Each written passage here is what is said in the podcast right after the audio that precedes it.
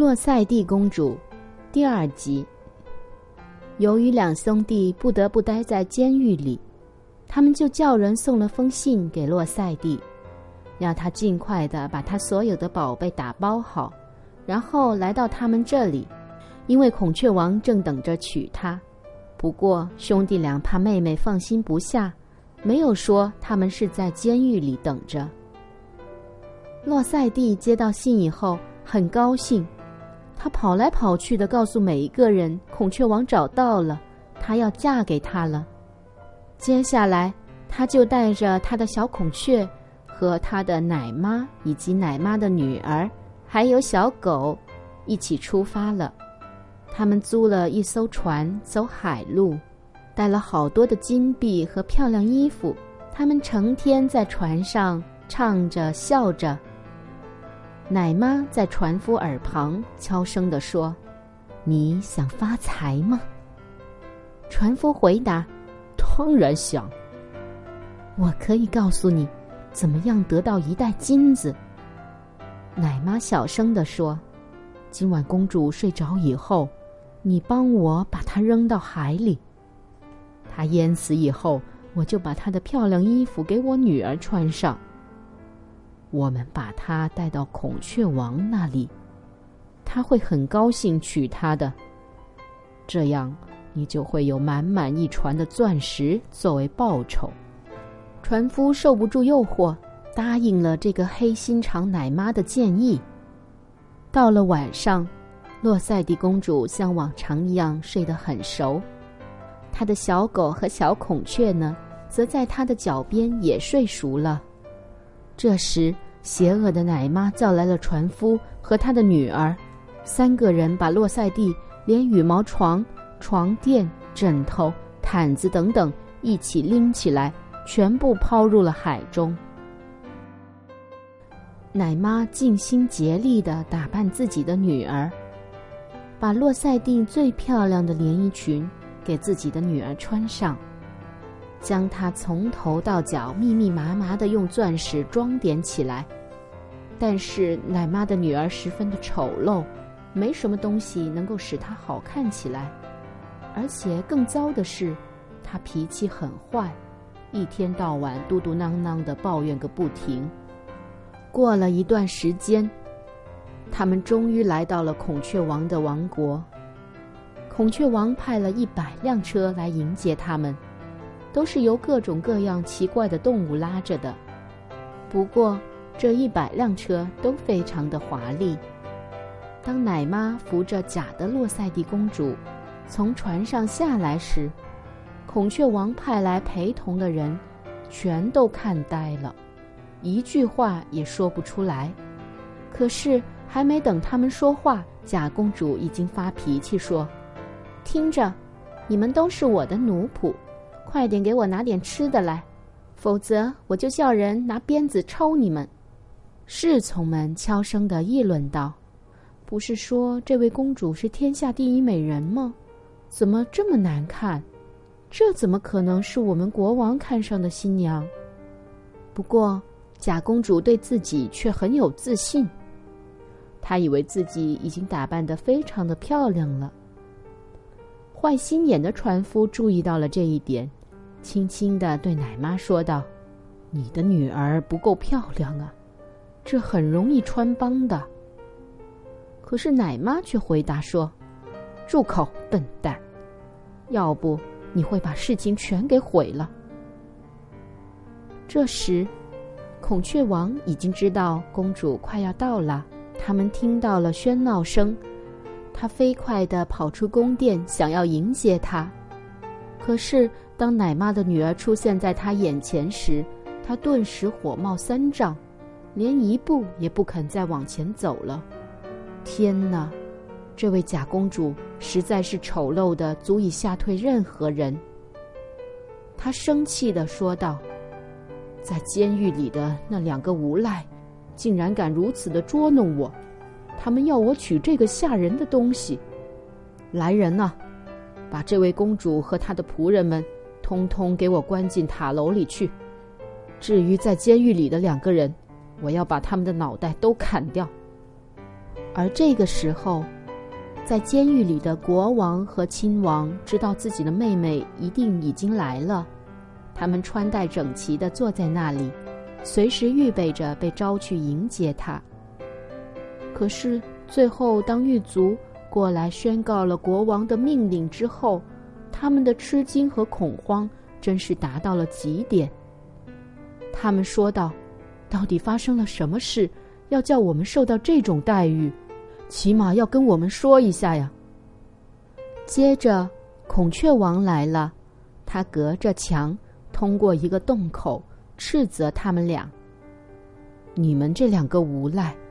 把自己称作国王和亲王，想要骗我娶你们的妹妹，可是你们竟然欺骗我，让我答应了娶你们那个丑八怪妹妹。既然你们欺骗了我，就应该要掉脑袋。兄弟俩听了以后，大声的辩解说，自己说的是真话，他们的妹妹的确是一位漂亮无比的公主，只是不知道为什么。这位公主竟然会成了孔雀王口中的丑八怪。于是兄弟俩请求孔雀王给他们七天时间来证明自己的清白无辜。孔雀王本来非常的生气，他几乎想要连这一点恩赐也不肯给。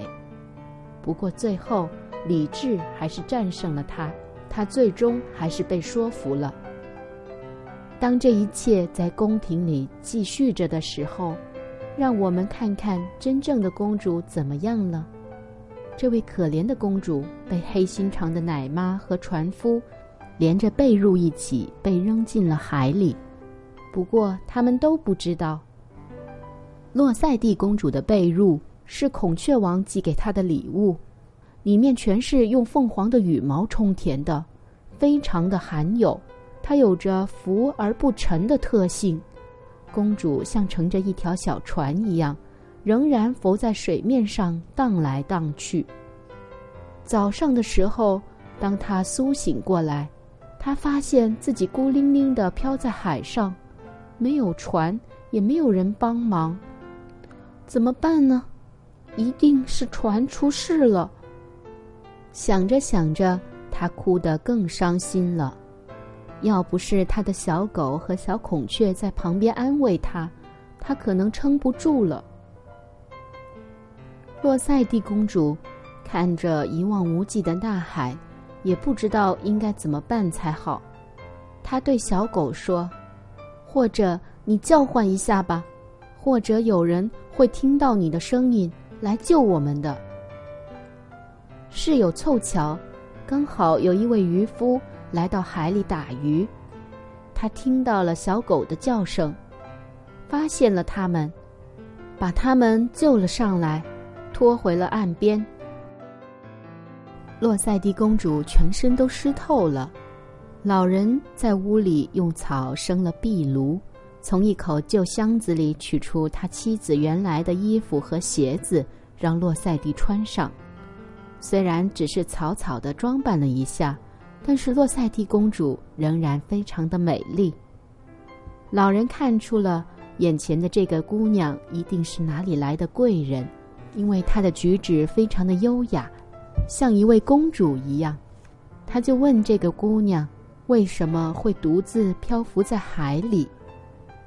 洛塞蒂把一切告诉了他，他再次的痛哭不已。老人安慰他说。